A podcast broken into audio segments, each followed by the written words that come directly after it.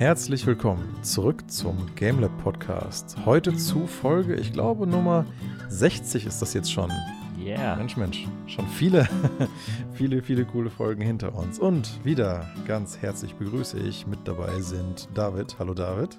Hi. Hallo und Stefan auch wieder. Hallo Stefan.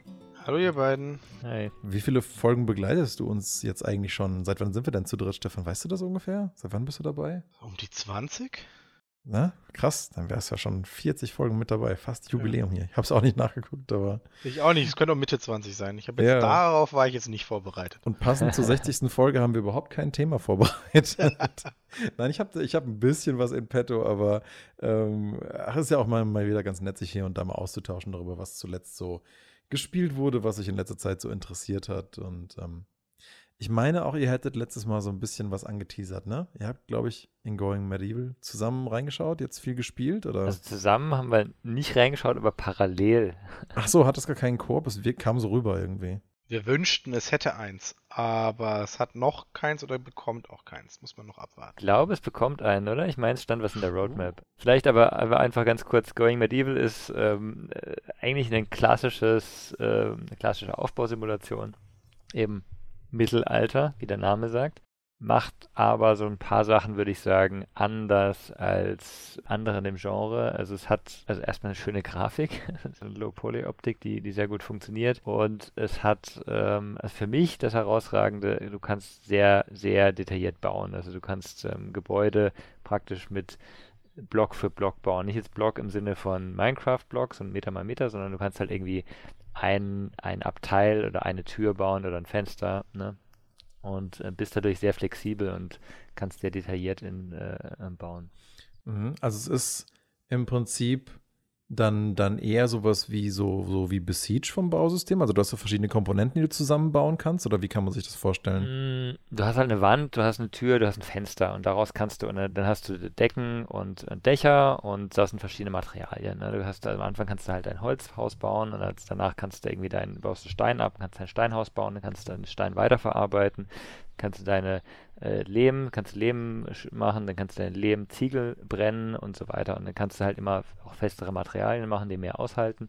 Aber also die kleinste Einheit ist, sage ich mal, eben sowas wie eine, eine Türsektion oder eine Fenstersektion oder eine Wandsektion. Ne? Ähm, und dann kannst du aber auch in, in dein Haus einzelnes Mobiliar platzieren. Das heißt, jeder braucht ein Bett. Gibt auch wieder verschiedene Stufen.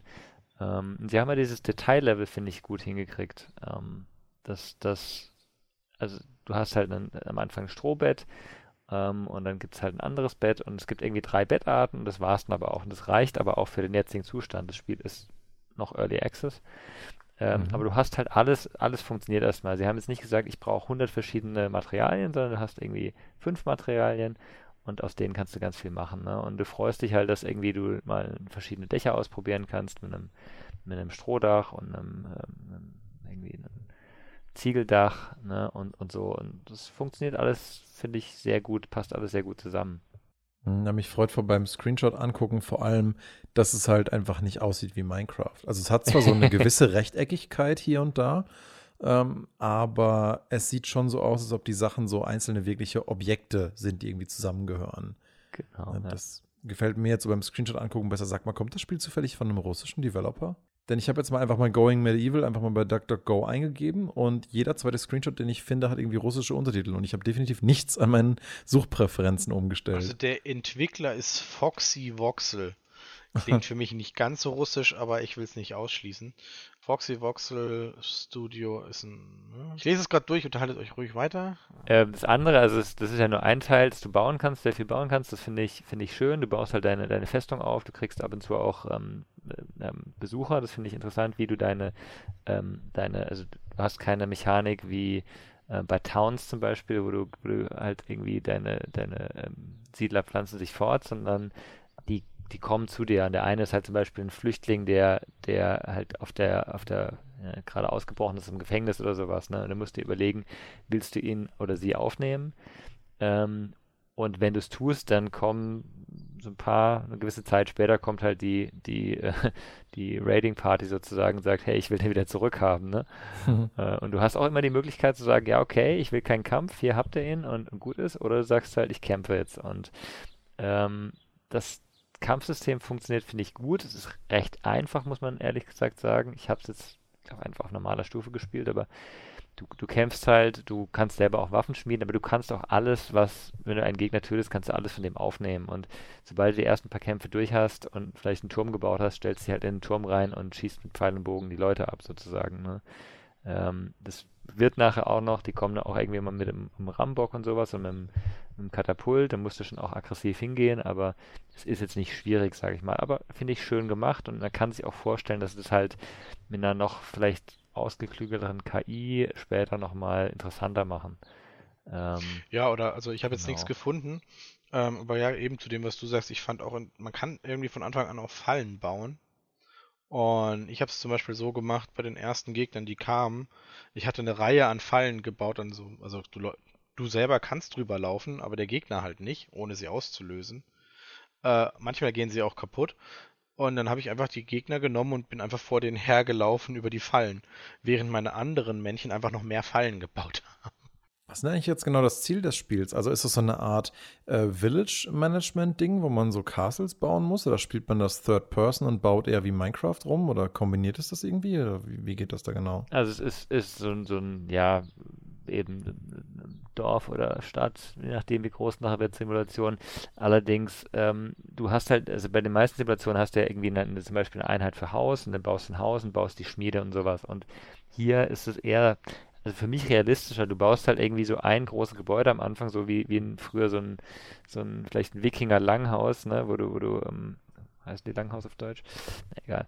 Ähm, wo du halt wirklich alles drin hast, wo du dann halt alle zusammenleben äh, und vielleicht, vielleicht auch die Schmiede drin baust und so. Mhm. Oder baust die Schmiede außen dran.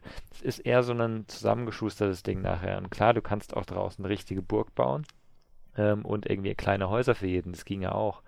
Ähm, ich habe zum Beispiel, äh, es gibt zwei Religionen, ne? also die, die, die ähm, Siedler haben dann auch verschiedene, ganz verschiedene Eigenschaften, wirklich eine große Palette. Ähm, und die sind zum Beispiel religiös und wenn du ihnen einen Schrein baust, dann freuen sie sich. Ne? Dann kannst du aus dem Schrein eine Kirche bauen sozusagen für jeden. Ähm, die habe ich zum Beispiel nicht ins Haus reingebaut einfach, hättest du auch machen können.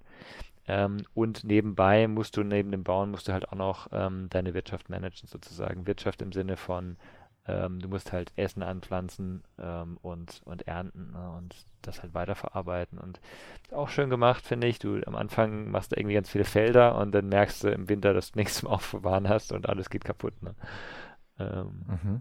Also ich glaube, am ehesten kannst du das Spiel vergleichen, also, ähm, also was halt in dieselbe selbe Kerbe schlägt, aber nicht grafisch, wäre Oxygen Not Included, Rimworld oder Hammerthong. Ne, alles so Management-Spiele, wo halt jeder Charakter, den du steuern kannst, halt schon so komplex ist, dass du eigentlich damit schon ein halbes Sims-Spiel aufbauen kannst. Und dann kommt, wie David halt noch sagt, die ganzen Überlebensmechaniken dazu und das Bauen. Das macht das Ganze halt extrem komplex, wobei sie es, finde ich, in der, in dem Early Access jetzt doch immer noch sehr überschaubar haben. Wenn ich das jetzt so höre, was ihr mir so erzählt mit diesem ganzen Bauen und so, für mich schreit das ehrlich gesagt förmlich danach, dass man sowas zusammenspielt. Genau. Und das geht aktuell nicht, wie ich verstanden habe. Das geht nicht, aber was es gibt, ist also du, du baust auf eigentlich auch einer sehr begrenzten Karte, baust du da dein, dein ich sag mal, deine Siedlung auf. Ein richtiges Dorf ist es eigentlich gar nicht so richtig. Ne? Baust deine Siedlung oder deine Burg auf und ähm, dann gibt es aber außerhalb eine Karte mit anderen Siedlungen, die dir entweder freundlich oder negativ gesonnen ist. Du kannst noch nichts mit denen machen, du kannst noch nicht handeln. Ne, das wird aber ziemlich sicher kommen. Du kannst noch nicht ähm, eben gegeneinander kämpfen. Man kann sich sehr gut vorstellen, wie sie zum Beispiel sagen, okay, du kannst mit mehreren Freunden auf einer Karte spielen, ähm, mit oder gegeneinander dann. Ähm, das ist halt noch offen, was da da ähm, alles, alles noch kommen könnte. Mhm. Haben die eine Art Roadmap, dass man irgendwie so eine Idee davon hat, wann die was vorhaben zu releasen und wie realistisch ist das? Also sie haben eine Roadmap, ähm, es steht aber jetzt, glaube ich, noch nicht genau dran, wann was kommt, was ich im Übrigen sehr gut finde. ähm, weil ich finde es immer schade, wenn sie sich selber ein bisschen unter Druck setzen und feststellen, scheiße, sie müssen sich an die Roadmap eventuell halten oder sie werfen es dann doch über Bord. Ähm, sondern sie haben halt eher so eine Auflistung, was jetzt so als nächstes kommt. Und wenn ich das so ein bisschen äh, mir so anguckt, dann geht es halt immer in so Blockweise. Mhm. Und da soll echt viel kommen. Aktuell steht da noch nichts von Multiplayer. Ähm, aber ich kann mir durchaus vorstellen, weil in einem Block steht Raiding Other Settlements und Map Factions und ein Prisoner-System und äh, da kann ich mir dann schon vorstellen, dass so, so, so da könnten sie quasi einen Multiplayer anfangen zu integrieren. Weil wenn sie es da nicht machen, dann wird es wahrscheinlich auch nicht kommen. Das Ding ist halt oft, wenn du halt ein Spiel nicht von Anfang an mit Multiplayer konzipierst, ist es manchmal für die Entwickler ein ganz schöner Aufwand, sowas dann noch mit reinzubringen, ja. weil man macht nicht mal eben einen Multiplayer-Modus. Das kann teilweise sein, dass du dadurch massive neue Bugs entdeckst, die halt im Singleplayer nie aufgetreten wären, was ja auch einer der Probleme mit Cyberpunk 2077 war dass sie halt, äh, warum der ja auch wahrscheinlich nie kommen wird, der Multiplayer, weil sie mit dem Base Game schon so viele Trouble haben, dass eine kleine Änderung andere Sachen wieder völlig durcheinander bringen kann. Und hier ähm, ist ja auch ähnlich. Ich meine, Besiege hatte auch nicht von Anfang an Multiplayer-Modus, weil das halt, ja, doch immer noch mal ein bisschen Arbeit ist. Und das Gute bei Besiege ist halt, das Ding ist mehr oder weniger einfach ein Sandkasten. Wenn da mal was schief geht, ja, so what, ne? Aber. Ich finde gut, dass du ähm, Going Medieval, also ein Indie-Entwickler, auf dieselbe Stufe stellst wie äh, Cyberpunk, ist schön. mein, mein Beispiel war ja eigentlich nur, solche Dinge wie Multiplayer sind nicht mal eben gemacht, auch nicht mal von einem großen Team, weil du halt gar nicht antizipieren kannst, was das alles tut. Wenn du es nicht gleich von Anfang an mitkonzipierst wie bei einem Game wie bei Rocket League, dann macht es halt später einfach einen Haufen, Haufen Arbeit. Also ja, aber es kommt drauf an, was du machen willst, glaube ich. Ich weiß nicht, Rocket League ist halt ein Multiplayer-Spiel, logischerweise. Und hier hast du halt wirklich viele Möglichkeiten. Du könntest zum Beispiel eben einen Multiplayer so anfangen, dass du eben auf einer anderen Siedlung bist und wenn der Handel, wenn ein, ein, Handel mit der KI funktioniert, könntest du auch einen Handel mit anderen Spielen zum Beispiel machen. Ne? Aber selbst das sind ja schon gar nicht so unkomplexe Mechaniken. Warum halt gerade bei Besiege sowas gut funktioniert, ist, du hast halt einfach zwei Spieler äh, gerade auf der gleichen Spielfläche und jeder baut da halt irgendwas. Und da gibt es kein konkretes Ziel, da gibt es keine konkreten Regeln. Also ja, es gibt schon so ein paar kleine Spielmodi miteinander, aber das ist alles nicht wirklich komplex. Du musst da dir nicht überlegen, wie so Handelsfenster funktionieren. Du musst nicht überlegen, wie so eine Ökonomie funktioniert zwischen zwei Spielern, wenn es nicht nur mit NPCs ist.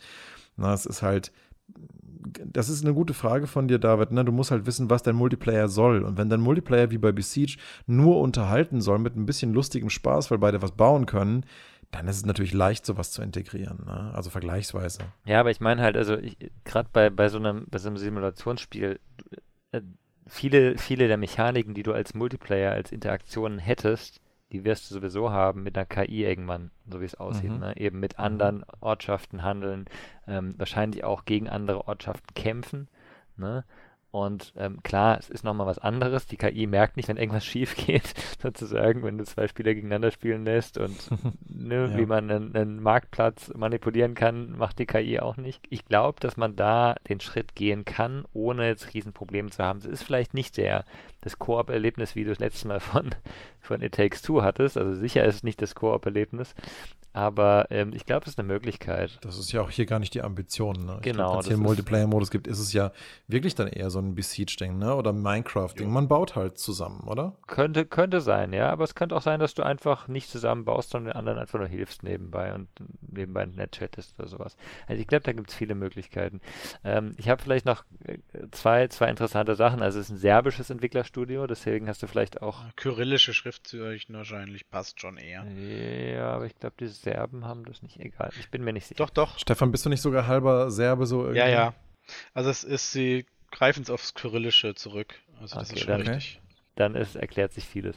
Mhm. Ähm, und, und was, die sind wohl sehr überrascht worden von ihrem Erfolg auf Steam. Ähm, die haben wohl sehr schnell 175.000 Exemplare verkauft im Early Access, wow. was halt für ein Indie-Studio schon, schon heftig ist. Ne? Mega Erfolg. Also ich glaube, ähm, ich hatte ja bei so Sachen wie Temtem mit extrem viel gerechnet und äh, selbst da war es ja, wenn überhaupt, nur gerade mal ähnlich. Und das hatte die Marke Pokémon dahinter. Das ja. heißt, wenn hier einfach mit so einem Game, das sich eigentlich noch nicht irgendwie einen Namen gemacht hat, dann so ein Ansturm ist, das war dann unglaublich viel gute Mundpropaganda oder, oder Streaming oder wie, wie kam das? Ich habe eine Idee, wie das zustande kam. Ähm, David kann man eventuell sehen, zu welchem Zeitpunkt wie viel verkauft wurden, weil ähm, es gibt einen Streamer oder äh, einen ähm, Content Creator, der heißt Hand of Blood. Der ist relativ groß, der dürfte euch vielleicht auch ein Begriff sein. Mm, ja. Und der hatte in der Vergangenheit jetzt schon öfters, da musste er sogar mit den Entwicklern zusammenarbeiten, äh, wenn er ein Video gemacht hat zu einem Spiel, und er hat auch zu Going Medieval 1 gemacht, dann war das meistens so, dass die Leute danach da einen richtigen Ansturm drauf gewagt haben. Du musst da quasi mit den Entwicklern sogar ein bisschen absprechen, damit die so gewarnt waren, quasi, oder wie? Nein, das ging tatsächlich bei einem Spiel, das, äh, darüber habe ich glaube ich schon mal geredet, das war so ein uralt Kartenspiel, ich habe jetzt, ich weiß leider schon nicht mehr, wie es heißt. Ähm, das war so ein Online-Bettler und das hat er gezeigt und danach sind die Server eingebrochen über mehrere Tage und dann hat er sich halt mit den hm. Entwicklern in Verbindung gesetzt und hat mit denen gemeinsam Lösungen erarbeitet und hat mit ihnen quasi gemeinsam weitergemacht. Ähm, das war jetzt quasi, da hat er dann auch danach nochmal ein Video erstellt mit, hey, cool, dass ihr das macht und alles geil, aber ähm, wenn ihr die Server wieder am Laufen haben wollt, und, dann wäre eine kleine Spende cool, weil die Server müssen, für die Kapazitäten brauchen sie das Geld. Weil das Spiel war kostenlos, das war ähm, von EA ursprünglich und da durften sie damit kein Geld verdienen mit dem Spiel. Aber sie konnten halt quasi Spenden für die Server annehmen. Okay, okay. Und da könnte ich mir jetzt vorstellen, weil er hat auch über Going Medieval 1 gemacht und eben viele Indie-Spiele, die er macht, gehen, glaube ich, für kurze Zeit echt durch die Decke. Ja, aber es ist schon Wahnsinn, wie manchmal so ein Content Creator so einen riesen Ansturm auslösen kann. Ich glaube, damals, weiß nicht, wie viele Leute angefangen haben, Happy Wheels auszuprobieren, nur weil PewDiePie da einmal ein dummes Video zugemacht hat, ne? Also er hat tatsächlich vor einer Woche kam das Video online über eine Stunde und es hat bisher 216.000 Aufrufe, was jetzt nicht sehr viel ist. Dann war er aber nicht schuld, weil der, der Peak, der, der, wo das lief, war Anfang Juni. Ah, okay, dann war er nicht schuld, okay. Ja, also äh, es ist durchaus ab und zu auf solche Leute auch zu, also solche Leute, also auf Content Creator zurückzuführen, dass sowas passiert. Aber wenn das dann nicht der Fall war, äh, ist das natürlich auch nicht schlecht. Na, heutzutage brauchst du die ja auch eigentlich. Also du musst ja eigentlich hoffen, dass irgendwie das bei Leuten ankommt, die eine Reichweite haben, die dann im Idealfall für dich wie eine Art äh, Vermittler fungieren, der halt das an anderen Leuten näher bringt. Und klar, kannst natürlich auch mega Glück haben und plötzlich wird irgendwas über Nacht populär, selbst wenn irgendein beknacktes Game ist wie Getting Over It oder so. Und dann spielen das halt ein paar Streamer und auf einmal ist es so das Phänomen irgendwie gerade und jeder spielt das. Aber ich muss sagen, es hat diesen Hype vielleicht auch verdient. Also ich, ich hatte es schon mal mit David zwischendrin. Ähm, es ist ein Early Access Game, aber wenn ich mir dann so Tag-Nacht-Wechsel angucke, du hast einen wunderschönen Regen, du hast Schneefall, also du hast jetzt schon im Early Access eine wunderschöne äh, Lichtreflexion, sieht einfach wunderschön aus. Also teilweise, manche Sachen sehen auch hässlich aus. Ja, was, was sieht hässlich aus? Ich fand nämlich eigentlich alles ganz nett schön. Ach, manchmal finde ich die, Män die Männchen so ein bisschen, bisschen, hm. Okay, ja gut, die sind halt nicht so detailliert. Aber eben, das ist der Stil. Das ist halt, äh, wenn sie tot sind und einfach nackt da liegen und du sie dann auf den Scheiterhaufen wirst, das ist so ein bisschen, na. Aber ey, das ist wirklich dann schon wieder Meckern auf sehr hohem Niveau für ein ja. Spiel, das 23 Euro kostet, äh, noch im Early Access ist, ist das schon mehr als AAA-Titel liefern. Also das, das ist halt genau der, der Punkt, der, der für mich äh, da so hervorragend ist. Es ist visuell schön, das Gameplay ist, es funktioniert, das was da ist. Sie haben sich nicht, haben nicht gesagt, wir, wir versuchen nicht verzettelt, alles, ja. alles zu, jetzt haben sie nicht verzettelt, genau. Ähm, und ich habe jetzt scheinbar schon über 20 Stunden mal gespielt. Ich bin jetzt auch fertig. Ich weiß nicht mehr, was ich okay. sonst machen kann. Ne? Also irgendwas mhm. geht, geht halt immer ein bisschen, ein bisschen schwieriger mit den Raids oder so, aber Wirklich schwierig wird es nicht. Ich habe praktisch keine Ressourcen mehr zum Abbauen in meinem Gebiet, aber es ist halt für die, für die 20 Stunden plus minus, die ich da gespielt habe, ähm, hat es ein sehr gutes, ähm, sehr gutes Ergebnis abgeliefert. Und ich kann mir jetzt vorstellen, dass ich jetzt einfach ein paar Monate nicht spiele, schauen, was die in der Roadmap machen und dann wieder einsteige. Ähm, und auf jeden Fall kann man es eigentlich jetzt schon als, also für andere Spieler, äh, Spieleentwickler wäre das ein fertiges Spiel jetzt, ne? Und auch ein ziemlich großer Erfolg natürlich auch mit den Verkaufszahlen. Ja, also. das auf jeden Fall. Also da muss man echt sagen, haben sie super gemacht. Ich wollte jetzt gerade überleiten, nicht so wie die Spiel anderen Spiele, die wir gespielt haben, aber ich weiß es ja gar nicht. Ich, ich würde noch eins, eins sagen. Ich habe nämlich, ich habe nämlich, nachdem ich es gespielt habe, das war jetzt schon ein bisschen her tatsächlich, ich habe ähm, vorgestern, vorgestern? Samstag, ja, ähm, habe ich ähm, tatsächlich ein sehr ähnliches Spiel gekauft, Kingdoms and Castles. Okay. Hört sich schon ähnlich an ist ähm, anderer Look, äh, ist auch eine, eine andere äh, Makroebene, sag ich mal. Du, du baust eben, wie es bei, bei Age of Empires oder bei, bei ah. Anno ist, du baust halt Gebäude. Ähm, du kannst aber gleichzeitig auch ähm, ja, es ist sehr Age of Empires. Oder so ein bisschen Medieval SimCity, oder? Ähm, ja, ja, ja. Also, lass mal mal Age of Empires. Du hast keine Gegner, die genauso kämpfen, sondern du hast nur Wikinger-Raids. Ähm, aber mich hat auch wieder, wieder der, der, die Art des Bauens wieder ähm, angezogen, ne? dass du eben, wir mal, deine eigene Verteidigung bauen kannst, ähm, dass du eben sagen kannst, du willst äh, ja nicht, nicht nur einfach die, die Burg hinbauen, sag ich mal. Ähm, das ist eigentlich ganz nett gemacht und äh, auch wieder nicht ganz so rund vielleicht, ähm, nicht ganz so, so balanced noch.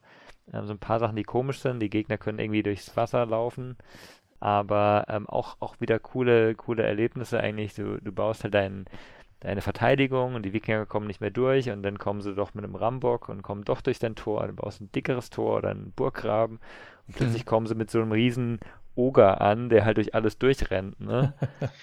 cool, okay. Und gleichzeitig hast du halt, hast halt irgendwie noch Drachen, die dich angreifen, ab und zu was verbrennen, dann musst du gegen die Verteidigung machen. Ähm, du, du, musst schauen, dass du halt dein, also eigentlich, ja, es ist Anno, aber mit Angriffen kann man sagen, weil du musst auch so Management machen, wie ist deine, ähm, wie, wie happy sind deine Leute, ne? Haben sie alle möglichen ähm, Essensarten, ähm, gleichzeitig aber auch eben Feuerwehr bauen und sowas. Und du hast noch die, diese Raids. Ist, ist, ich weiß ehrlich gesagt nicht, ob es fertig ist. Also jetzt bis auf die Raids klingt es gar nicht mal so so wenig nach SimCity im Mittelalter, weil gerade diese, diese, diese Angriffe, das war ja in SimCity auch mal mit irgendwelchen Unwettern, irgendwelchen Katastrophen oder so, du hast dann mal Erdbeben oder ein Feuer bricht aus oder ein Tornado oder es kommt mal ein Godzilla oder irgendwie sowas ja, und ja. musst dich halt danach dann wieder aufbauen, muss auch gucken, dass deine Bewohner zufrieden sind, dass die ihre Ressourcen haben, also es klingt schon so ein bisschen wie ein City Manager, ehrlich gesagt. Ja, aber bei SimCity hast du diese Makroebene, wo du halt, du, du, du baust irgendwie ein Gebiet und dann bauen sie ihre Häuser selber, ne? Und bei Mhm. Anno hast du halt genau die Sache, du baust ähm, den, den Haustyp 1, da brauchen sie nur, keine Ahnung, Fisch und, äh, und Weizen. Haustyp 2 brauchen sie noch Bier dazu, damit sie happy sind. Haustyp 3 brauchen sie einen, einen Bad zum Beispiel, ne? Und ähm, so ist es hier halt auch. Ja? Also wirklich genauso deine, deine Einwohner sind irgendwie im dritten Haustyp halt nicht happy, wenn du nicht deine Infrastruktur hast. Ne? Und wenn du sie neben den Schmied setzt, dann sind sie ganz unhappy, weil der Schmied so laut ist. das ist auch ganz lustig teilweise. Sieht sehr niedlich aus und ist tatsächlich auch gerade im Angebot, wenn man das so betrachtet. Deswegen habe ich zugeschlagen. Aber Ja. ich bin mir nicht sicher, wie das längere Endgame ist. Ich habe es jetzt vier Stunden gespielt. War nett, war, war schön zu spielen. Ich würde mal sagen, eine komplette Empfehlung kann ich noch nicht sagen. Mir kommt es vor, als ob da noch was fehlt. Ja. Und ich, also mir kommt es mehr vor als bei Going Medieval. Going Medieval ist ein nettes kleines Game momentan mit viel Potenzial. Und Kingdoms and Castles ist ein nettes kleines Game, wo man nicht weiß, was da noch passiert. Mhm. Ähm, Daniel, Ja. bevor wir zu deinen Spielen kommen, kann ich noch eins anreißen. Hast du was ja, dagegen? natürlich, natürlich. Hast du auch irgendwas im Sale gekauft? Genau, ich wollte jetzt nämlich gerade dann nämlich auch den Sale natürlich gleich mit erwähnen, den Steam Summer Sale, der ja gerade ist. Ähm, der geht bis zum 8. Juli. Und da ist relativ viel dabei. Ich weiß jetzt nicht ganz äh, gut, David hat ja schon gesagt, er hat was gefunden. Ich habe was gefunden. Daniel, du hast was gefunden? Oder hatte ich gar nichts angelacht bisher? Ich habe ähm, ziemlich fleißig in einem anderen Sale eingekauft, aber Ja. ich lasse dich erstmal Okay. machen. Äh, ich habe mir tatsächlich, ähm, ich meine, Secret of Mana ist ja so ein Super Nintendo-Spiel, wo man sich denkt, ah, jawohl, das hat man früher gespielt. Nostalgie kommt rein, aber irgendwie sah die neue Auflage ja nie so richtig cool aus, finde ich. Oder so, hm, schreckt mich ein bisschen ab. Aber ich habe mir Trials of Mana geholt. Ähm, ich weiß gar nicht, ob es der Vorgänger oder der Nachfolger ist.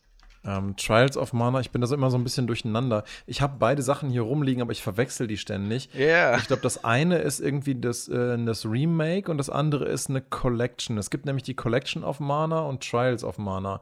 Und ich bin mir relativ sicher, doch, doch, ich glaube, Trials of Mana ist das Neue und nicht Ja. das Remake, ne? Genau, ist das neue und nicht das Remake, genau. Und ich habe es nämlich auch ein bisschen gespielt. Wie warst du so damit, damit zufrieden? Also ich muss sagen, es ist eigentlich ganz cool. Also ich glaube, mein, mein, mein zwölfjähriges Ich, das Secret of Mana gespielt hat und geliebt hat, würde Trials of Mana auf jeden Fall genauso lieben. Hm. Mir fallen so einfach ein paar Sachen ein, wo ich mir denke, so im Alter, oder die halt jetzt einfach so kommen, so, ach ja, ist das jetzt echt wirklich so, muss das jetzt echt so sein? Also gerade zum Beispiel, äh, wenn du von einer Stadt zur anderen gehst, natürlich, du hast immer diese Kämpfe, die finde ich eigentlich recht schön gelöst, weil es, ähm, es sind Echtzeitkämpfe, du musst dich halt auch echt weiterentwickeln, deine Gruppenmitglieder sind nur halb blöd, sie sind nicht ganz verblödet, also die KI ist zumindest halbwegs taugbar. Sie scheitert meistens, aber wir wollen es ja nicht so sagen. Und in den Dörfern gibt es bei den Händlern, wenn du dann zum Händler gehst, denkst du, ah geil, neue Ausrüstung kaufen. Sie haben halt immer nur das nächstbessere. Sie haben gar keine Auswahl. Also sie haben im Endeffekt nur die Waffen, die du gerade brauchst.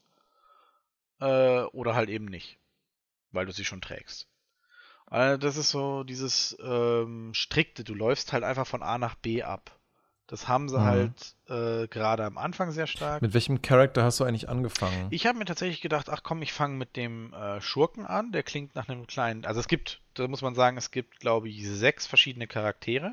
Mhm. Äh, von Krieger, Magier, Heilerin, ähm, Wehrmensch, also halb Mensch, halb Biest. Das ist auch so ein Kämpfer. Dann gibt es noch einen Krieger. Und man darf sich tatsächlich seine Gruppe aus drei Personen insgesamt äh, frei aussuchen am Anfang. Man begegnet den anderen zwar erst ein bisschen später, also so in der ersten halben Stunde, glaube ich. Also zumindest meine beiden habe ich da getroffen und die schließen sich dir dann an. Die anderen geben dir gar nicht die Option. Also du begegnest allen, aber die sagen dir nicht, hey, ich komme mit dir oder sonstiges, sondern die reden nur kurz mit dir, interagieren und das war's. Und ich habe mich da für eine Zauberin, den Wehrmenschen entschieden als Kämpfer und noch ich selber als Schurke und habe das damit gemacht und ich bin gerade jetzt, ich habe jetzt innerhalb kürzester Zeit zwölf Stunden gespielt. Äh, ich kann dir echt nicht sagen, wie weit ich jetzt bin. Ja, okay, so lange habe ich nicht durchgehalten. Also ich habe mit Reese angefangen, dieser Prinzessin. Und ich weiß nicht mehr genau, was meine Party war. Ich, wie gesagt, ich wollte es unbedingt gerne haben, weil wir waren eh noch so alte Mana-Games hier noch am Spielen und dachte mir so, ach komm, das ist doch eine nette Ergänzung. Und dann haben wir es irgendwie angefangen und so nach zwei, drei Stunden, ich weiß auch nicht, ich habe das echt nicht oft bei RPGs, aber mir war so öde. Ich weiß auch nicht, ob es am Charakter lag, mit dem ich angefangen habe, oder ob mir das mit den Kämpfen ein bisschen zu trocken gemacht war, oder ob ich einfach gerade nicht in der passenden Stimmung dafür war. Irgendwie, weiß ich nicht, ich kam da irgendwie nicht so richtig gut rein in das Game. Du hast da recht, also vollkommen. Du hast im Endeffekt, du kannst natürlich, also was schon sehr cool ist, oder sehr blöd, ich habe es jetzt auf dem Rechner und spiele es auf Steam und habe halt einen PlayStation Controller und es hat einfach partout nicht funktioniert. Ich musste danach googeln äh, und dann steht da, ja, geh in die Optionen und sag einfach, force den Controller für alles. Und ab dann konnte ich auch den Controller benutzen. Du kannst zwar zwischen den Charakteren hin und her wechseln, aber ich habe da gar keinen Bedarf zu. Es sei denn, meine Charakter sind gerade zu blöd, ihre Fähigkeiten zu benutzen oder haben sich keine Ahnung wohin verlaufen im Kampf und machen nichts. Ja, ja, apropos zu blöd. Ich glaube, das war's, was mich da so gestört hat. Ähm, wenn du anfängst mit dem Game, gerade bei ihr, die Story ist so Hanebüchen unkomplex. Äh, es, ist so, es ist so unglaublich hart primitiv und die Charaktere agieren so unlogisch und so unresponsiv auf das, was um sie rum passiert, einfach nur damit der Plot weiterkommt. Das hat mich so gestört schon in den ersten ein, zwei Stunden. Ich weiß nicht, vielleicht ist es einfach Reese Anfang, der nicht so toll konzipiert ist. Das kann sein. Ich möchte es sicher jetzt nicht über einen Kamm scheren oder so aber irgendwie so von den ganzen Artworks, was ich gesehen hatte, so von vorab und von der Welt an sich und von der Grundstory so drumherum, war ich eigentlich recht angetan. Sorry, reden wir über dasselbe Spiel? Ja. Du fandst die Artworks gut? Sieht doch aus wie ein, wie ein 15 Jahre altes Spiel. Ich meine, ich verstehe, dass ihr das von der Playstation und sowas von den Konsolen kennt, diesen Stil, aber von, von der Atmo allgemein, die die Artworks hier, also je nachdem, welche man halt gerade anguckt, so vermittelt haben, dachte ich mir so, Mensch, das könnte eigentlich ganz cool sein. Ich mochte eigentlich auch so ein bisschen das Nostalgie-Feeling, was mir das kommuniziert okay. hat. Ja. Nur, wenn du dann im Game drin bist, wirkt die ganze Welt halt auch sehr ich sag mal, von der Lebendigkeit her leider auch sehr antiquiert designt. Die Level sind halt, die Level, gerade die Städte, sie sind sehr geradlinig, sie wirken mhm. halt konstruiert und nicht sehr belebt. Die Kämpfe wirken halt leider auch ähm, relativ statisch. Ich habe ja kurz danach dann Atelier Riser angefangen zu spielen und obwohl ich auch das Game nicht so wahnsinnig toll fand, obwohl ich echt gehofft hatte, dass mir das mehr Spaß macht, war das schon wesentlich dynamischer und cooler und im Weltendesign auch irgendwie interessanter und die Dialoge waren besser und die Charaktere nicht so steif. Also ich weiß auch nicht, aber ich, ich, hab, ich war wirklich leider von Trials of Mana echt ähm, gar nicht mal enttäuscht, sondern leider einfach todesgelangweilt und habe es dann nach drei Stunden sein lassen. Ja. Ich glaube, man muss halt echt einfach, weil soweit ich weiß, ist es halt auch, also auch Trials of Mana ist, äh, ist es zwar im April 2020 erschienen, aber auch das ist eigentlich eine Neuauflage, also das gab es schon mal.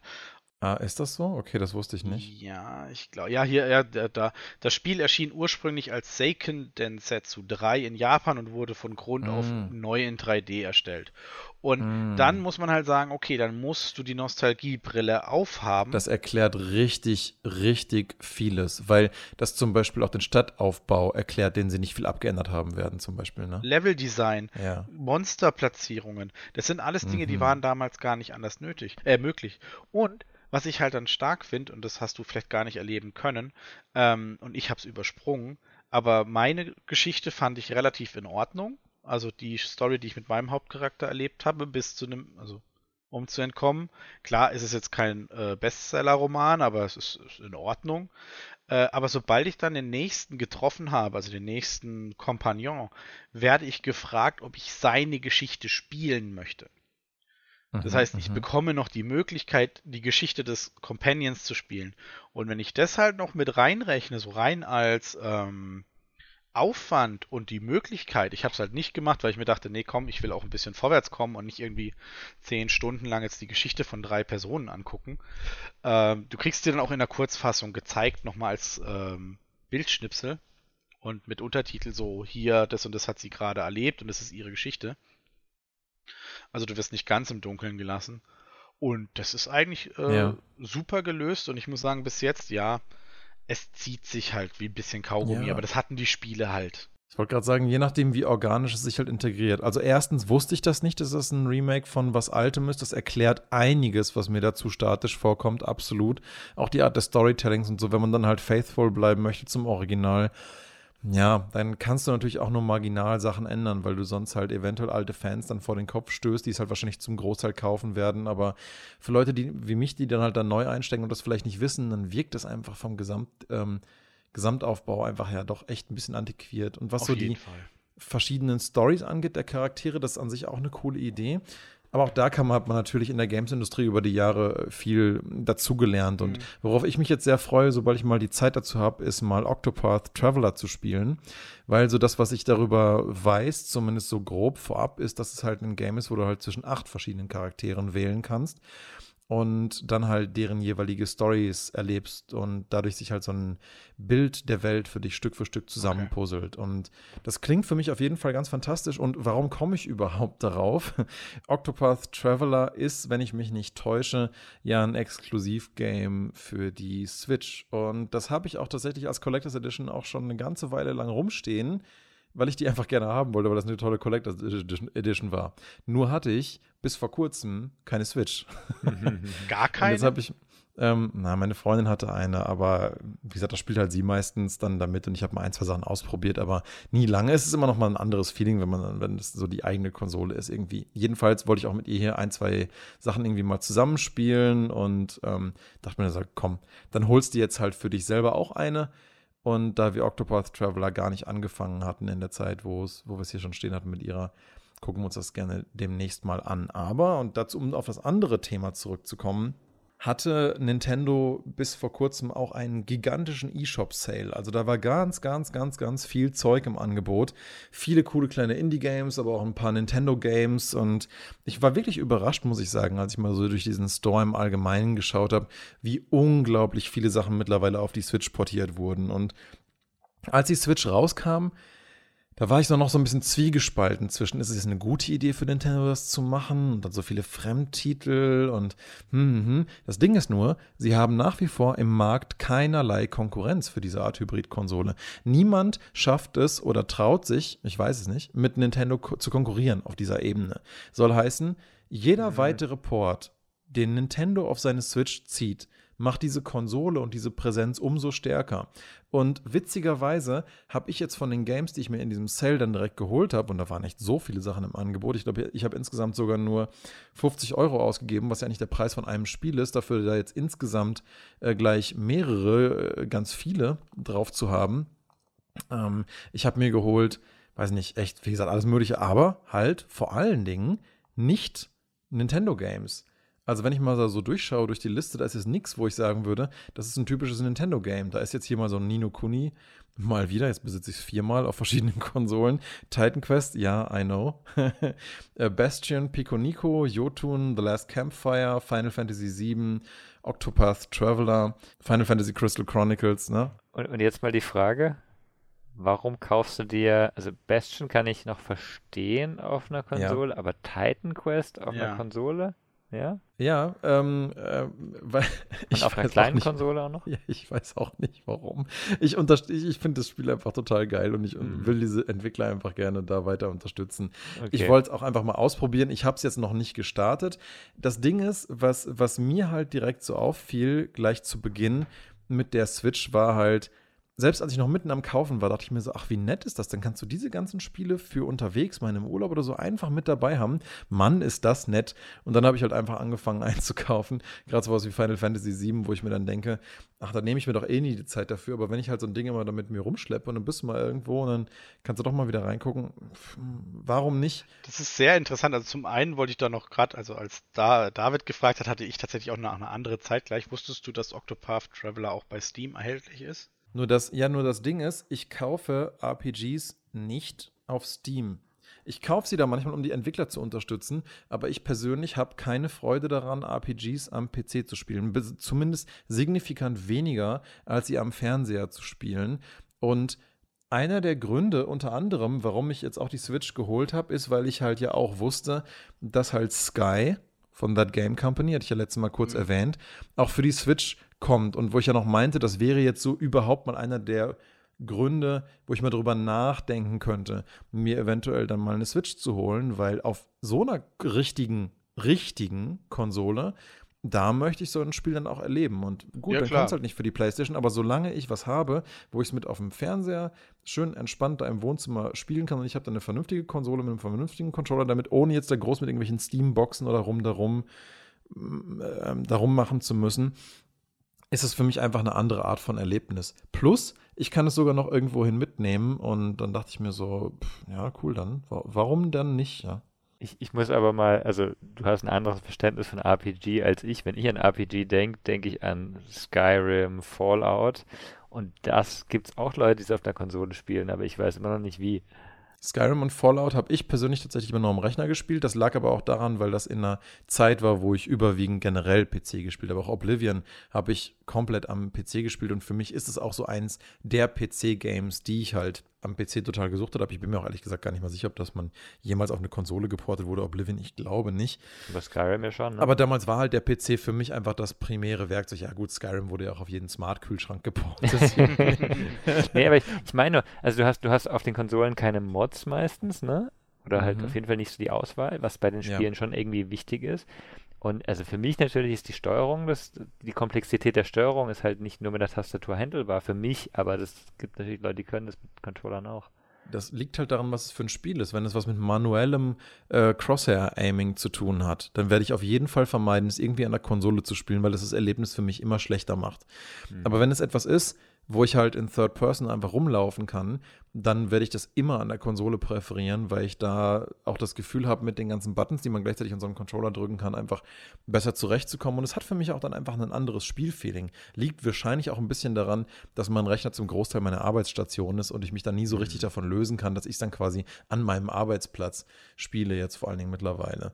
Insofern das hat für mich dann eine andere Gemütlichkeit und dann spiele ich das auch ganz gerne. Und ich habe jetzt auch tatsächlich auch schon mal ein bisschen rein geschaut in zwei Games. Die zwei, die ich jetzt bewusst noch nicht erwähnt habe, weil das die sind, über die ich jetzt eigentlich noch ein bisschen sprechen wollte. Ja, damit. Wo ich mir sogar überlegt hatte, ob das eventuell ein Thema für eine eigene Podcast-Folge werden könnte. Aber ich glaube, dafür habe ich jetzt noch nicht genug Material gesammelt. Aber wir können mal überlegen, ob wir das Thema später nochmal weiter ausführen.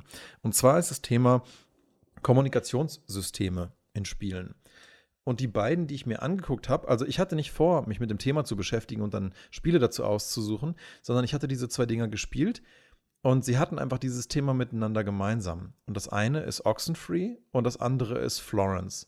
Florence habe ich vorhin heute mhm. Nachmittag noch schnell durchgespielt, weil ich einfach ähm, wissen wollte, was das ist und wie die Story verläuft und wie das endet. Und David meint schon so, mm warum machst du, mm wahrscheinlich wegen dem Publisher, ne?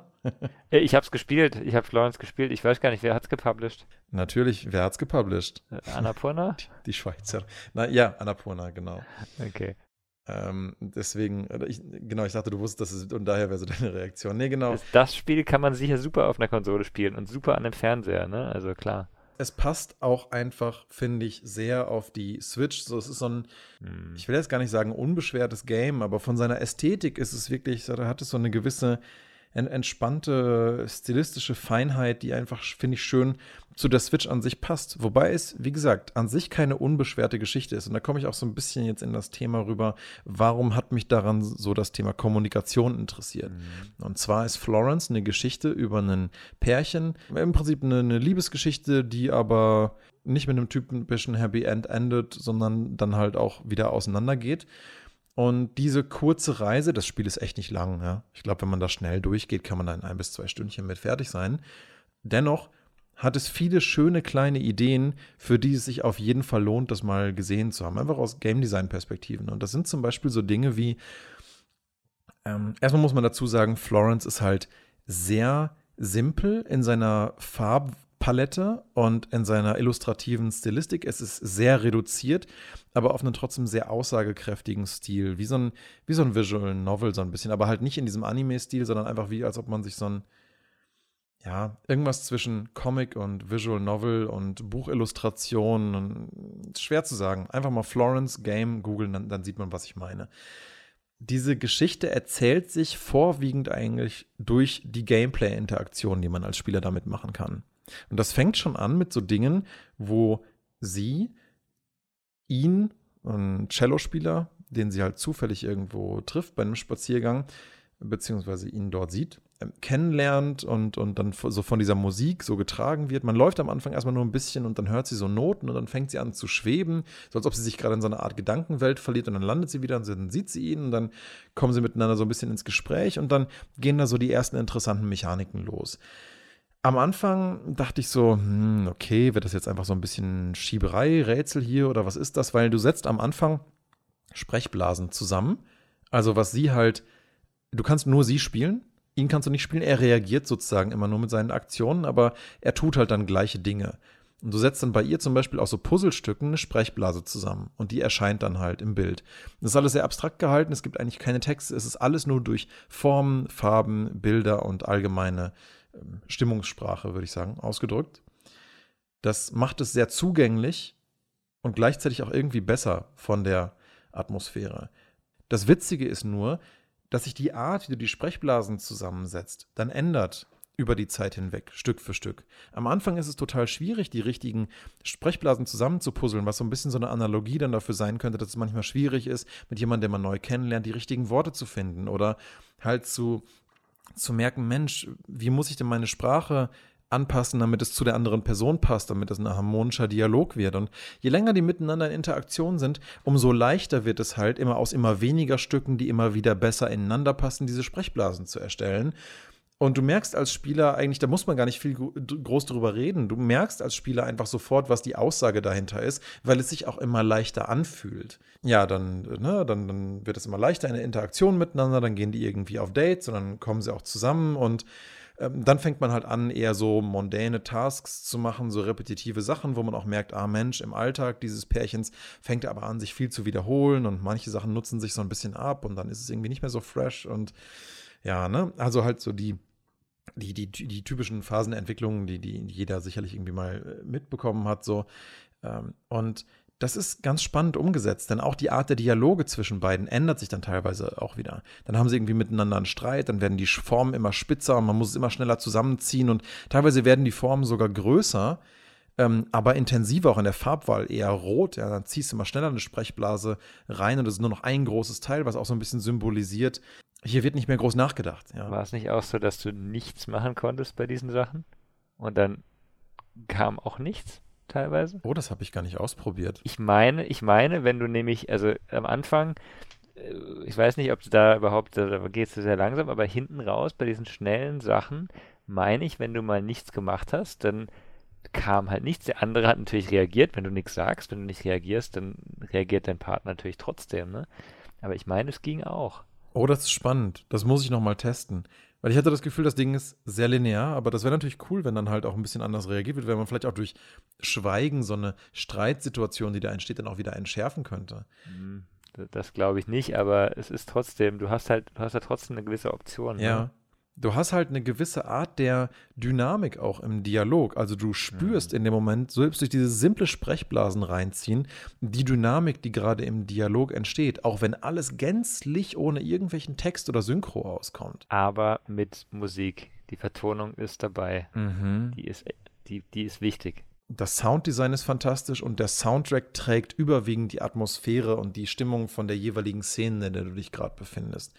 Es ist wirklich wirklich richtig fein gemacht. Und dieses Element Puzzlestück oder dass Dinge zueinander passen oder wann Dinge nicht mehr zueinander passen, das wird in so vielen Facetten auch eruiert in diesem Spiel und wird quasi fast so seinesgleichen zur, zur Metapher von diesem ganzen Spielkonzept.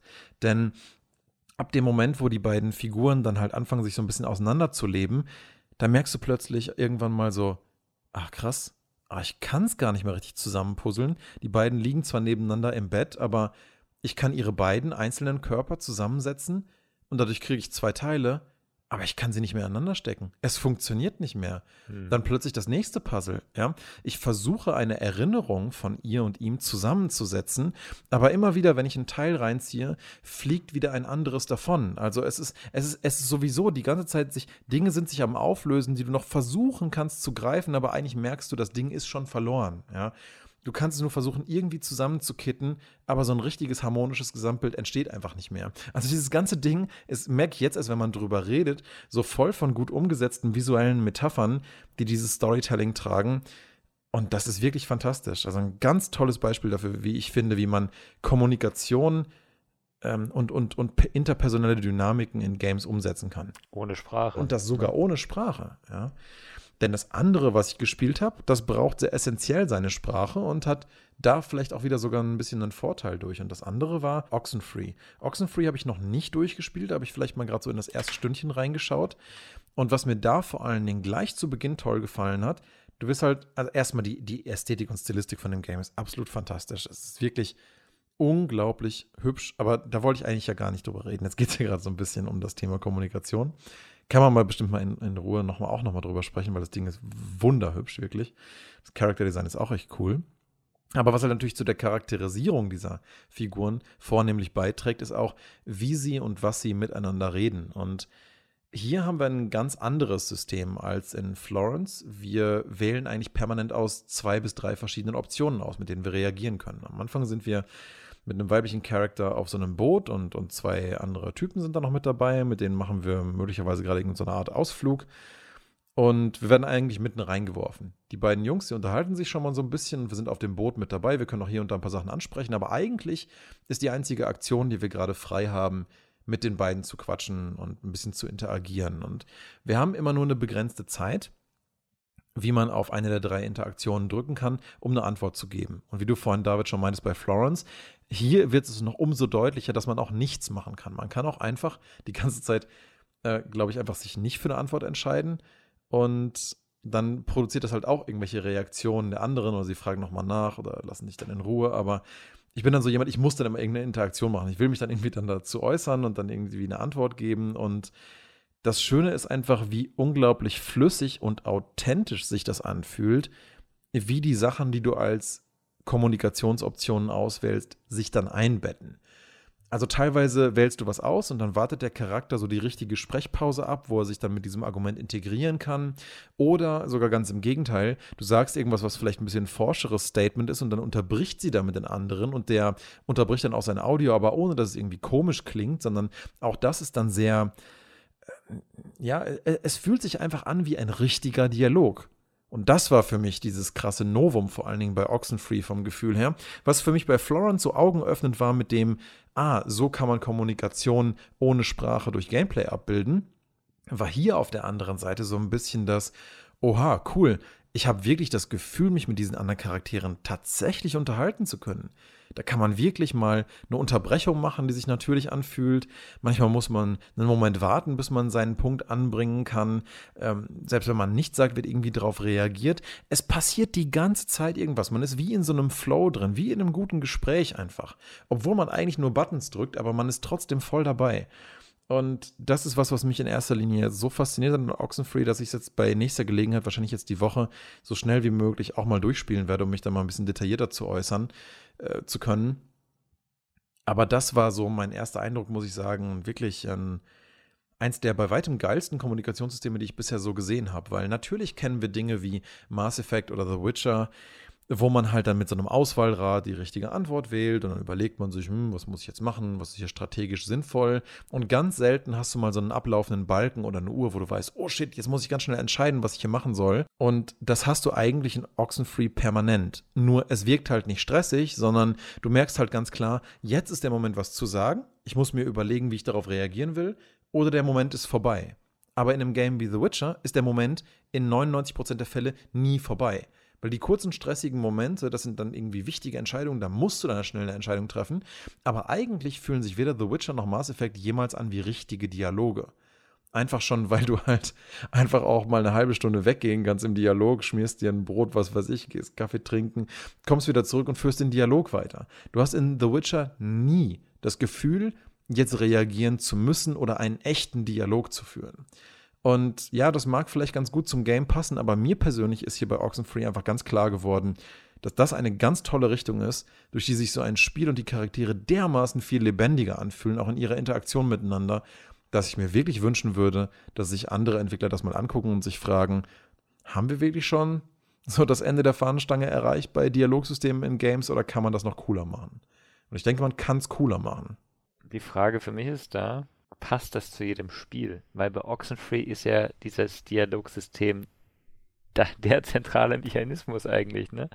Ja, okay, bei einem RPG wie The Witcher kann ich es mir auch gut vorstellen, aber eigentlich ist beim Witcher der Kampf das Relevante, was das zentrale Spielprinzip ist. Und ich fände es schön, wenn du in Spielen mehr Optionen hättest, ne? und sagen mhm. ich will mich jetzt mehr auf die Story und die Dialoge konzentrieren. Ja. Aber ich glaube, die Gefahr ist dann da, weil ich glaube, es ist schon aufwendig, so ein Dialogsystem zu machen, wenn es so gut funktionieren soll. Mhm. Die Gefahr ist dann da, ähm, dass man sich verzettelt wieder und nicht dann das schöne Kampfsystem und das geile Dialogsystem hat.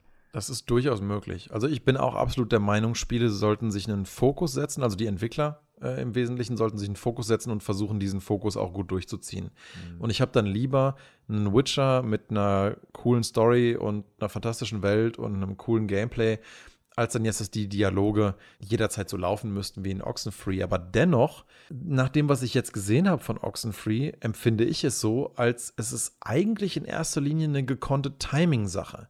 Und ja, der Spieler muss sich halt darauf einlassen, dass er manche Dialogchancen vielleicht nur einmal in einem gewissen Zeitrahmen hat. Aber das ist ja auch eine Erziehungssache beim Spieler, wenn der was heißt Erziehung, aber eine Gewöhnungssache beim Spieler, wenn der Spieler weiß, bei Dialogen muss ich mich genauso fokussieren wie im Kampf, weil da muss ich einfach in kürzester Zeit entscheiden, was hier sinnvoll ist, weil, naja, so läuft halt dann ein dynamisches Gespräch vielleicht auch einfach. Ich glaube, es ist einfach eine Sache der Konvention. Ne? Ich glaube, wir haben jetzt einfach schon so viele Games, in denen die Dialoge so Mass Effect-mäßig sind und das haben jetzt einfach viele übernommen, weil es halt auch ein, schön einfach umzusetzen ist. Auf der anderen Seite, es gibt ja in The Witcher auch die Dinger, wo du schnell entscheiden musst. Nur die sind halt so dazu designt, dich zu stressen. Und wenn man es halt nicht dazu designt, dich zu stressen, sondern es halt dynamisch organisch zu machen, so wie das hier ist, glaube ich schon, dass man das verbinden könnte und dass das vielleicht sogar einen ein direkteres Feeling für die Charakterdynamik entwerfen würde. Gerade für so Energiebündel wie, wie Jennifer und Gerald, wenn die miteinander interagieren. Ja? Da täte es den beiden Charakteren und der empfundenen Atmosphäre vielleicht sogar gut, wenn, wenn da halt im Dialog entsprechende Sachen entstehen oder man vielleicht merkt, so, oh Mist, hier hätte ich irgendwie viel spontaner reagieren müssen auf das, was Jennifer gerade gesagt hat, sonst habe ich meinen Moment verpasst und ah, shit, ja. Ähm, das kann ja auch eine, eine, eine Story-Aussage oder eine Charakteraussage haben an der Stelle. Also ich glaube, gerade in RPGs fände ich das eine, eine, eine sehr feine Ergänzung. Ich finde es super. Ich finde es find toll, wenn die, wenn da noch mehr auf Dialoge eingegangen würde. Aber also ich, ich habe so ein bisschen Angst, dass, wenn sowas versucht wird, dass die Entwickler es halt nicht richtig hinkriegen. Ja, ja, klar. Also ich finde auch, wenn es dann auf Kosten des Kernfokus von dem Spiel geht, dann hat man irgendwas falsch gemacht. Aber wenn, wenn es eine Sache ist, die nach und nach mehr Einzug erhalten würde hm. in allgemeinen RPGs, dann habe ich damit überhaupt kein Problem. Und so wie ich das jetzt hier sehe in dem Spiel, ist es gar nicht mal so sehr, man, man muss es ja nicht so krass cool dynamisch machen wie ein Oxenfree. Man kann es ja auch einfach durch geschickte Timings lösen. Das kann sich ja dann auch schon anders anfühlen. Also das wäre so jetzt mein, mein, mein Fazit davon. Insgesamt bin ich mal gespannt, wie viel ich jetzt so die Switch auch da nutzen werde wie gesagt, ich habe ja jetzt schon gemerkt, dass es eigentlich echt einen coolen Vorteil haben kann, einfach ein Spiel mal mitzunehmen. Florence habe ich fast nur, ich würde sagen, nur ein paar Minuten zu Hause und das meiste irgendwo unterwegs gespielt. Und gerade bei so Sachen wie Nino Kuni, die ich sowieso ständig immer mal wieder gerne zwischendurch spiele, sowas einfach mitnehmen zu können, das ist einfach eine geile Sache. Aber ich habe halt keine Lust für sowas irgendwie mein Handy zu modden und dann noch einen Controller anzuschließen und so. Da habe ich das dann schon lieber so in einer Einheit und ja, bin mal gespannt, wie sich das so über die nächsten Wochen entwickelt. Wir haben ja eh schon Switch-Games ohne Ende hier rumliegen. Und bei Oxenfree bin ich besonders gespannt, wie da die, die Story noch weitergeht. Da halte ich euch gerne auf dem Laufenden. Hat das, äh, hattest du das eigentlich auch gespielt, David? Oder? Ich hab's nicht durchgespielt. Ich hab's, ich hab's, ich hab's, ich hab's schon seit Jahren, seit es ja, rauskam ja, wahrscheinlich, ja, aber ich hab's äh, maximal so wie du angespielt. Ich weiß auch nicht mehr warum. Ähm, ich glaube, mir war es dann, also das ist wieder so ein Spiel, da will ich auch irgendwie im richtigen Mindset sein und nicht irgendwie das nur so durchspielen, damit ich es durchgespielt mhm. habe. Ja, kann ich, kann ich absolut verstehen. Also deswegen muss ich, glaube ich, den Moment gerade nutzen, weil ich das ja. Gefühl habe, jetzt gerade habe ich so einen Moment, wo ich gerade in der richtigen Stimmung dafür bin. Das muss ich jetzt eigentlich dann dafür auch nutzen, weil ja, manchmal ist es irgendwie unerklärlich, ne? Manchmal hatten wir auch schon mal eine Episode darüber gemacht. Manchmal legt man Sachen einfach zur Seite und ja, und dann kommt man irgendwie nicht mehr so richtig rein. Ach, übrigens, Stefan, auf dein Zuraten habe ich mir The Last Campfire ja auch noch geholt. Mhm. Da meintest du ja, das sähe auch ganz schön aus. Es wäre ein super entspanntes Spiel für zwischendurch. Dann ja. dachte ich mir so, ja, klar, warum nicht? Der Rest waren mehr so Unterstützungskäufe, wo ich wusste, die Entwickler sind cool und das habe ich eh schon, kenne ich schon, aber kann man schon mal machen. Vielleicht noch ein Hinweis zu deinem, äh, deiner Aussage, es gibt keine richtige Alternative zur Switch. Also es gibt wohl jetzt einen, einen Hersteller, der versucht, einen, einen Windows-Rechner sozusagen im Switch-Format zu bauen, also auch mit Controllern rechts und links. Mhm. Fürchte halt irgendwo, dass, dass die Performance da nicht so gut ist wie bei einer dedizierten Spielekonsole. Ne? Man kann das sicher machen mit Windows 10 mittlerweile, aber ja. Ja, also ich frage mich da zweierlei. Einmal, wie ist das mit der Akkuleistung und dann natürlich mit der allgemeinen Leistung, wobei ich glaube, die Switch ist jetzt auch kein super dünnes Gerät. Also ich würde sagen, vom Raumvolumen hat die ungefähr 60 bis 70 Prozent von einem iPad Pro. Also weil das iPad Pro halt wesentlich dünner ist. Mhm. Aber das hier ist halt ein bisschen breiter und na, ich würde sagen wir mal sagen, es hat 50 Prozent von einem iPad Pro. Und in so ein iPad Pro passt ja schon ziemlich geile Hardware rein. Das ist ja wirklich eine extreme Leistungsmaschine. Also das ist ein iPad. Das ist ein iPad. Ne, das ist halt der Punkt. Eine Switch, äh, dediziertes Betriebssystem für die Hardware. Das ist mhm. egal, ob das eine, eine Kröte von, von vor fünf Jahren ist oder von vor zehn Jahren, das läuft trotzdem.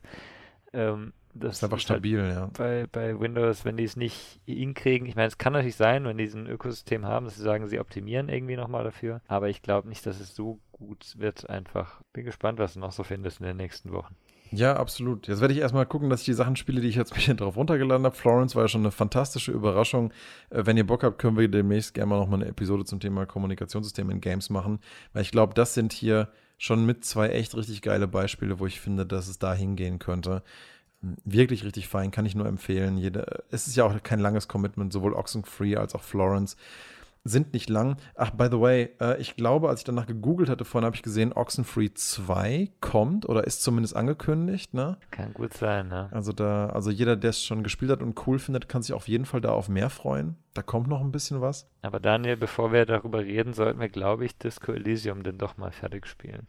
Oh, das sollten wir ganz dringend tun. Ja, wir wollten es. Wir haben es ja für den Podcast dazu. damals angefangen, damit wir ein bisschen über unsere ersten Impressionen reden konnten. Und das ja. war so geil. Aber Disco Elysium ist für mich noch ein extremeres Beispiel von, da muss ich in der richtigen Atmosphäre irgendwie gerade im Kopf sein Das ist, ne, das ist so ein ganz, ganz, ganz spezielles Ding. Irgendwie. Ist jetzt halt der Final Cut da, ne? Das heißt, der soll ja schon wirklich nochmal, noch mal geiler sein. Ha, okay. Ja, wir hatten es ja damals gespielt, weil wir beide unbedingt einen Review-Podcast drüber machen wollten. ja. Aber ich war eigentlich nicht so richtig in der, in der Mut dafür, wo ich mir dachte, so, hm, da habe ich jetzt richtig Bock drauf. Obwohl ich es schon echt gut fand, aber ähm, da muss man gucken. Final Cut, okay. Und den kriegt man jetzt auch irgendwie was auch auf Steam, oder? Ich glaube, wenn du es gekauft hast, hast du den einfach. Glaub, okay, das ist natürlich schön, wenn sie da ein gerades Upgrade machen. Nicht wie bei Death Stranding mit dem Director's Cut. Mit dem, naja, gut, wie dem auch sei. Ach ja, immer das Gleiche. ja, ja, wir haben hoffentlich jetzt eine Möglichkeit gefunden, an eine PS5 ranzukommen. Vielleicht gibt es ja da auch innerhalb der nächsten ein, zwei Wochen mal ein bisschen was zu berichten. Ich bin gespannt. Da bin ich mal sehr gespannt, was Sonst ihr sagt. könnte man auch mal über unsere Fails reden. ja, ja. Die sind schon vielleicht, vielleicht, vielleicht können wir ja lieber uns tatsächlich eine anschaffen und dann darüber reden, wie wir es im Endeffekt geschafft haben, doch eine zu kriegen. Ja, das ist richtig. Und ob denn alles so toll ist, wie, wie ihr es erwartet habt. Ja, oh, ja, ja, ja, Hoffen wir es mal. Ich bin super gespannt. Ich werde das heute Abend mal äh, abklären, wie und wo und, und was, ob das jetzt klappt und dann. Ähm, ja, hoffen wir mal, dass ich vielleicht irgendwann in der nächsten Woche da irgendwie Neues zu berichten habe und da äh, hoffentlich mal einen Blick in Demon's Souls PS5 reinwerfen kann. Cool. Ja, mal schauen. Mensch, da haben wir doch wieder aus ganz wenig vorbereiteten Themen doch wieder irgendwie ganz schön viel interessantes Zeug gemacht. Freut mich, dass ihr wieder dabei wart zu unserer Folge 60 vom GameLab Podcast. Und ja, dann sehen wir uns, hören wir uns, natürlich hören wir uns nur, äh, nächste Woche wieder zu einer weiteren Episode. Wunderbar. Bis dann. Bis dann. Bis zum nächsten Mal. Ciao. Tschüss.